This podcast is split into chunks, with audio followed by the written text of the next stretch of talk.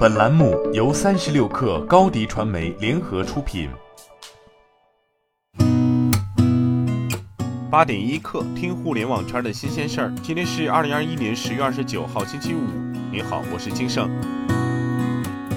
据晚点 Late Post 报道，十月二十七号，美团成立特别小组，负责零售相关业务的讨论和决议。小组有五名成员，分别是美团创始人 CEO 王兴。高级副总裁道家事业群总裁王蒲忠，高级副总裁优选事业部总经理陈亮，快驴事业部总经理郭万怀，副总裁美团平台总经理李树斌。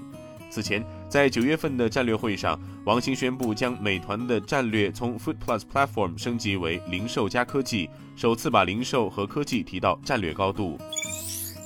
据新华社报道。二十七号，从公安部获悉，截至目前，驾驶证电子化已覆盖全国一百三十八个城市，三千两百多万名驾驶人申领了电子驾驶证。下一步，公安部将加快推进驾驶证电子化全国推广应用，争取二零二一年前，也就是今年年底前全面推行。据介绍，电子驾驶证通过全国交管幺二幺二三 App 发放，与纸质驾驶证同等效力，在全国范围内有效。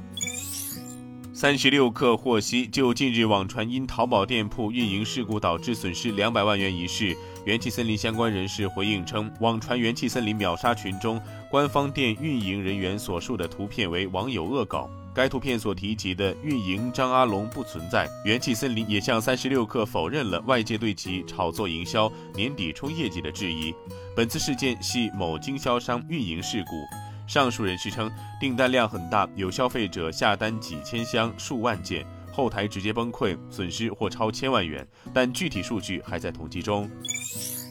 杭州市住保房管部门近日起草关于进一步明确杭州市住房租赁资金监管分类管控的通知征求意见稿。主要涉及住房租赁资金监管分类管控对象、评审要求、申报程序等五方面内容。其中，重点明确了住房租赁资金监管分类管控对象为杭州已落实住房租赁资金监管要求公示名单中的企业。对于这些住房租赁企业，建立年度评审机制，按评审结果对企业进行住房租赁资金监管分类管控。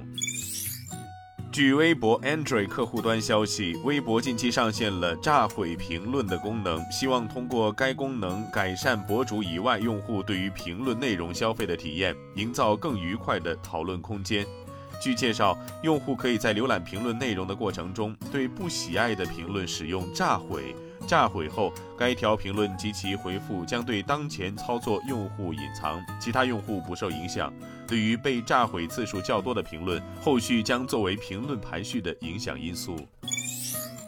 据界面报道，丰田昨天发布的九月生产、销售和出口数据，包括丰田和雷克萨斯品牌，显示全球销量比上年同月减少百分之十六点四，降至七十万辆。自二零二零年八月的十三个月来，首次出现下滑。丰田受到东南亚的零部件供应难影响，八月以后持续减产，销售方面的影响也开始显现。九月的全球产量减少百分之三十九点一，降至五十一点二万辆，连续两个月低于上年同月实现水平。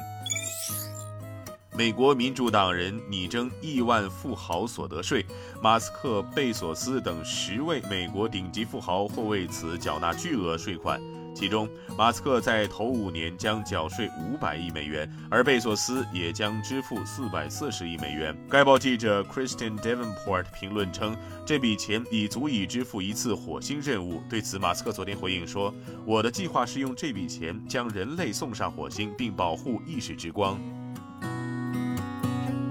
今天咱们就先聊到这儿，我是兴盛八点一刻，咱们下周见。